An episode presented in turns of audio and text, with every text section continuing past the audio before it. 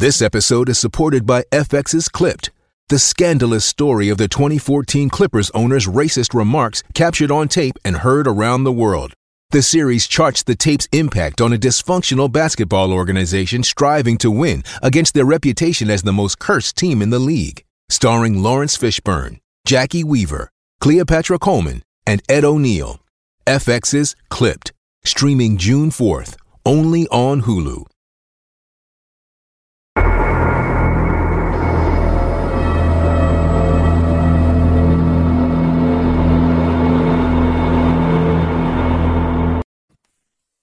A continuación, una niña pequeña desaparece. Los niños no desaparecen sin más. Cynthia tiene nueve años. La buscan durante semanas. Lo rastrearon todo en busca de pistas. Pero una medium les indicó a dónde ir. No sé explicarlo de otro modo. Ella dijo haber tenido una visión. Una especie de visión en la que tuvo una revelación. Restos de plantas dieron una pista vital. ¿Pero sería suficiente para encontrar al asesino?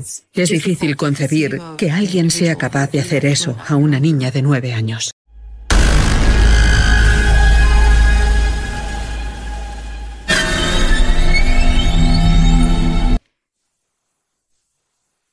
Era un 4 de julio normal y los vecinos de Lakewood, Washington, lo celebraban con el típico desfile y los picnic.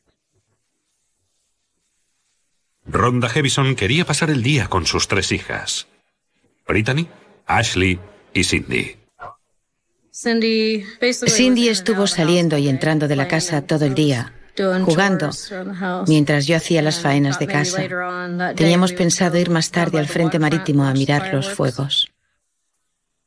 Pero la niña de nueve años, Cindy, no estaba en casa a la hora de cenar como solía. Así que di vueltas por el barrio preguntando a la gente si la había visto. Y nadie la había visto. Al caer la noche, cientos de personas se reunieron para admirar el espectáculo de los fuegos. Fue cuando la madre de Cindy llamó a la oficina del sheriff.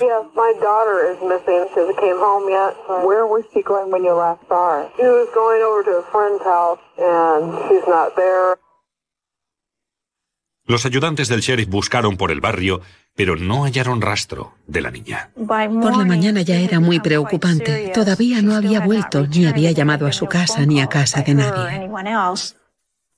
Más de 100 voluntarios colaboraron en la búsqueda. Hay áreas boscosas. Y en esta parte del país hay zarzamoras con esos pinchos tan molestos. Los voluntarios cruzaban por esas plantas y las zarzas y salían todos arañados y sangrando. Estoy sorprendida de la cantidad de personas que se han reunido para ayudar y rezar por Cindy. Pasaron 48 horas y la policía centró su atención en los padres de Cindy, que estaban divorciados. El padre de Cindy tenía una coartada para la tarde de la desaparición. Pero durante la llamada a los servicios de emergencia, los investigadores pensaron que la madre de Cindy sonaba distraída.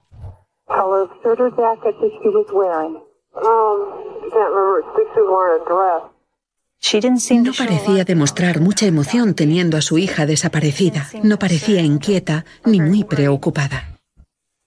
La policía interrogó a Ronda durante horas. La trajeron una noche, creo que sobre las nueve, y la retuvieron hasta las seis de la mañana. Fue horrible. Fue una pesadilla. Creí que me encerraban. Ronda negó toda implicación en la desaparición de su hija, pero no pasó la prueba del polígrafo. Durante el polígrafo, preguntaron a la madre si sabía dónde estaba Cindy. Y esa fue la pregunta que falló. Contestó que no. No había dormido y no había comido. Estaba confusa. Las plegarias de los vecinos para que la niña volviera no fueron escuchadas. Ni siquiera la promesa de cinco mil dólares de recompensa dio resultado. ¿Ha visto a esta niña? Se llama Cynthia y tiene nueve años. Pasaron dos semanas. Luego, la policía recibió una llamada de una feligresa de la parroquia de Ronda. Dijo haber visto algo en un sueño. Lo describió como una visión. una especie de experiencia religiosa en la que tuvo una revelación. La mujer afirmaba haber tenido la visión de una niña yaciendo en un campo y que estaba dormida o muerta. Incluso dibujó un mapa con la ubicación del cuerpo. Estaba a 700 metros del hogar de Cindy, un área que ya habían peinado los voluntarios. Lo rastrearon todo casi a cuatro patas en busca de pistas, pero no la encontraron la primera vez. Pero esta vez hallaron el cuerpo de Cindy Allinger. Estaba debajo de un calentador de agua y envuelta en una alfombra. Nunca será como antes para los niños. Aún les ves andando en parejas. Y creo que no cambiará porque los chavales saben que puede pasarle a cualquiera. La policía se enfrenta a una situación insólita. Una madre que no ha superado el polígrafo y una medium que misteriosamente conocía la localización del cuerpo de Cindy. Me pareció tan extraño que encontraran el cuerpo así. La niña de nueve años, Cindy Allinger, fue enterrada en medio de una comunidad aturdida por la brutalidad de su muerte. La autopsia reveló que le habían pegado y agredido sexualmente. Creo que fue chocante y daba miedo imaginar lo que había en la calle.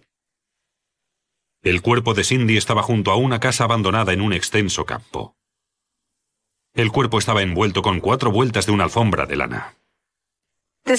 El barrio era conocido por tener el mayor número de bandas de la ciudad. Había alrededor de 64 agresores sexuales registrados en la zona.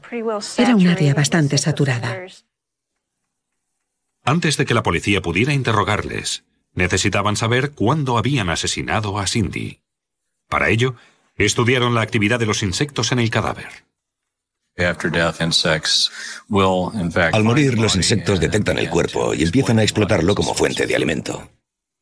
Pero en este caso, el doctor Goff necesitaba saber si la alfombra que cubría el cuerpo de Cindy había impedido la actividad de los insectos. Por eso, el doctor Goff envolvió un animal muerto en varias capas de alfombra y lo puso al aire libre. Luego, controló la actividad de los insectos. Vas hacia atrás para determinar más o menos cuándo pusieron los huevos. Y eso dará un periodo mínimo estimado desde su muerte. El test demostró que la alfombra retardaba la llegada de los insectos al cuerpo un día entero. Eso probaba que Cindy había sido asesinada poco después de su desaparición, el 4 de julio. La policía interrogó a los 64 agresores de la zona para conocer sus paraderos el 4 de julio. Todos tenían coartada. No sabía que hubiera tantos agresores en la zona. Cuando me enteré, me quedé muerta. Fue la hermana de Cindy, Ashley, que tenía siete años entonces, quien dio una pista importante. Recuerdo que estábamos jugando juntas y me dijo que iba a casa de Ras. Sabía que le gustaba mucho ir allí. Ras era un chico que vivía al final de nuestra calle, un chico mayor. Raz era Guy Rasmussen, un músico de 30 años. Yo también había ido algunas veces. Jugaba con el perro. Y tenía una batería en su cobertizo, así que iba a su casa a tocar con él. Guy sobresalía en el vecindario porque era un hippie con sus camisetas teñidas y parecía de otra época. La madre de Cindy creía al principio que Raz tenía la misma edad que sus hijos pero cuando supo que era un adulto, se puso firme. Creí que era un niño, pero luego ella me contó que era un hombre y le dije, pues no te dejo ir a casa de ese hombre, no le conozco y tú no debes jugar con hombres adultos. Cuando la policía interrogó a Rasmussen, negó que Cindy hubiera ido a su casa el 4 de julio y declaró tener una coartada. Rasmussen nos contó que un amigo lo había recogido de la tienda sobre las cuatro y cuarto aquella tarde y que luego habían ido a un festival de rock en Thurston. El registro de la cabina confirmaba su llamada a las cuatro y cuarto. La madre de Cindy aseguraba haber visto a Cindy por última vez a las cuatro y media. Si la había visto a las cuatro y media por última vez, Guy Rasmussen tenía una coartada. Pero igual que la madre de Cindy, Rasmussen también falló el test del polígrafo. Es probablemente el caso más frustrante de la carrera de nadie. Pero en la basura de Rasmussen, la policía encontró un dibujo hecho pedazos del perro de Rasmussen que Cindy le había regalado hacía varias semanas. Era interesante que hubiera hecho añicos el dibujo, y eso fue después de enterarse de su desaparición. ¿Pero significaba algo?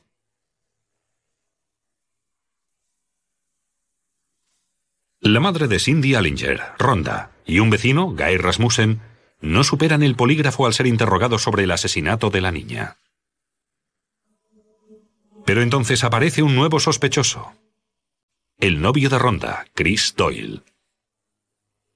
Tenía denuncias por violencia doméstica. Había pegado a Ronda.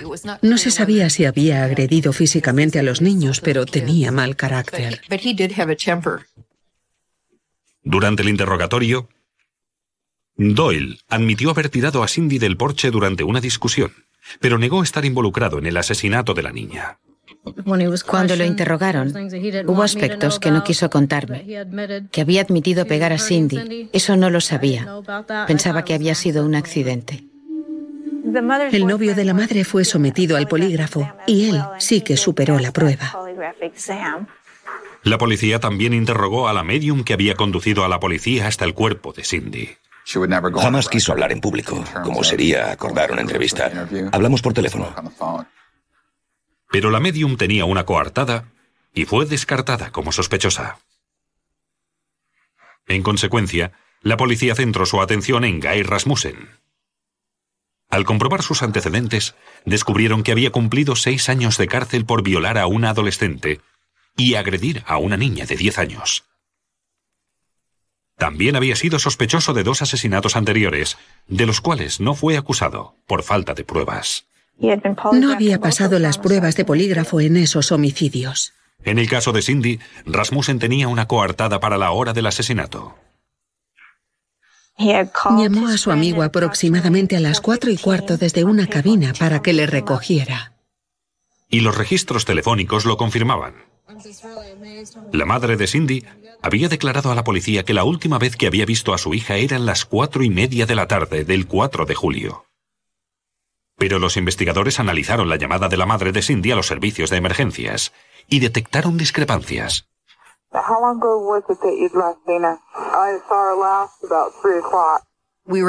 Decidimos que básicamente la percepción de Ronda de lo sucedido ese día no era lo bastante precisa. La madre de Cindy declaró que se había equivocado. Esa información proporcionaba un espacio de tiempo de las 3 hasta las 4 y cuarto, cuando Rasmussen pudo haber cometido el asesinato.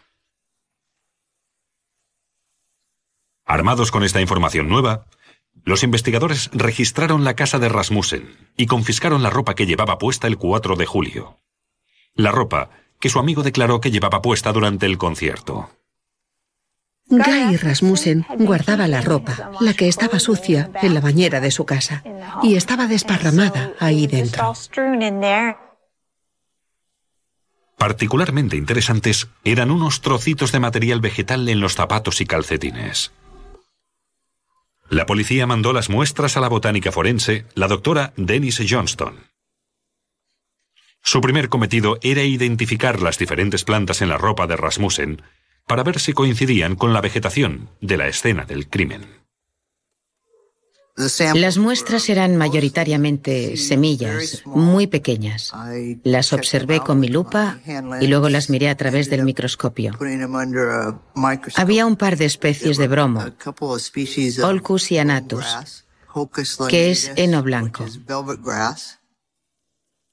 Más de una docena de especies vegetales fueron identificadas en la ropa de Rasmussen. No eran solo las mismas especies de la escena del crimen. También estaban exactamente en la misma fase de desarrollo. Eso daba pie a una sola conclusión. Él sostenía no haber estado allí, pero las plantas demostraban que sí. Era seguro que había estado allí. Pero Rasmussen sostuvo su inocencia durante una entrevista por la radio. Contó a la audiencia que solo había visto a Cindy en una ocasión.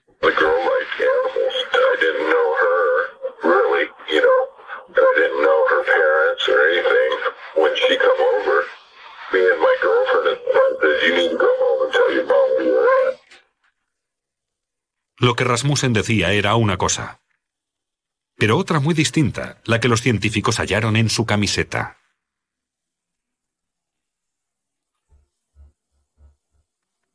El principal sospechoso del asesinato de Cindy Allinger era Guy Rasmussen, con antecedentes por agresión sexual. Su credibilidad se echó a perder cuando la policía supo que mentía sobre su relación con Cindy. Guy Rasmussen contó a los investigadores y a mí que había visto a Cindy una vez. Pero luego resultó que la había visto varias veces. La hermana pequeña, Ashley, explicó que Guy Rasmussen les había regalado un peluche. Un conejo con una zanahoria, eso le dio. Pero la única prueba que lo relacionaba con el crimen eran unas plantas halladas en su ropa. Más tarde, los investigadores hallaron otra prueba, una mancha en la camiseta de Rasmussen. El día que nos llevamos las cosas de casa de Guy Rasmussen, no nos dimos cuenta de lo que teníamos. La ropa estaba sucia, sin lavar, y los varios colores de la camiseta dificultaban ver lo que había en ella. Un primer test confirmó que la mancha era sangre humana. Un test de ADN no reveló únicamente uno, sino dos perfiles de ADN. Confirmaron que la mancha de los shorts era una mancha compuesta por la sangre de Cindy Allinger y el semen de Guy Rasmussen. Dio ADN positivo, probando que había cometido el crimen. No sé cómo describir el asco que me da ese hombre. Rasmussen fue arrestado en un escenario mientras daba un concierto en un club de la zona. No constaba en la lista de agresores sexuales del condado porque su última condena era anterior a la entrada en vigor de la ley. Se imputa al acusado de asesinato, secuestro en primer grado y violación de una menor. Guy Rasmussen es un monstruo. Es difícil concebir que alguien pueda hacer daño a una niña de nueve años. El hombre que subió al estrado distaba mucho del músico de larga melena de unos días antes. Pero los fiscales presentaron un retrato diferente de Rasmussen ante el jurado. Sostuvieron que el 4 de julio, Cindy fue a casa de Rasmussen como solía hacer. Hola, Cindy. Quiero comprarme una casa. ¿Quieres verla? Pero en esta ocasión, Rasmussen la atrajo hasta una casa abandonada, a unas cuantas manzanas de distancia, posiblemente diciéndole que quería comprarla y reformarla.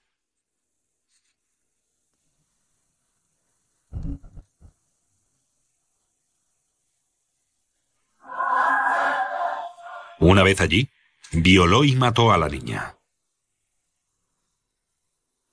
Luego, envolvió el cuerpo con una alfombra de aquella casa. La abandonó en el campo, llevándose consigo todo el material vegetal en los zapatos y calcetines.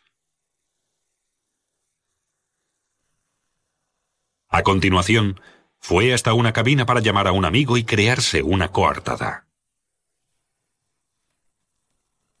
La actividad de los insectos establecía una hora de la muerte aproximada, y el material vegetal de los zapatos y los calcetines probaba que estaba en el campo pero sus ropas manchadas con la sangre de Cindy no dejaron duda de que era el asesino. Necesitábamos que la ciencia nos guiara. Necesitábamos pruebas como las botánicas o estudios entomológicos y el ADN especialmente para dar con la dirección adecuada.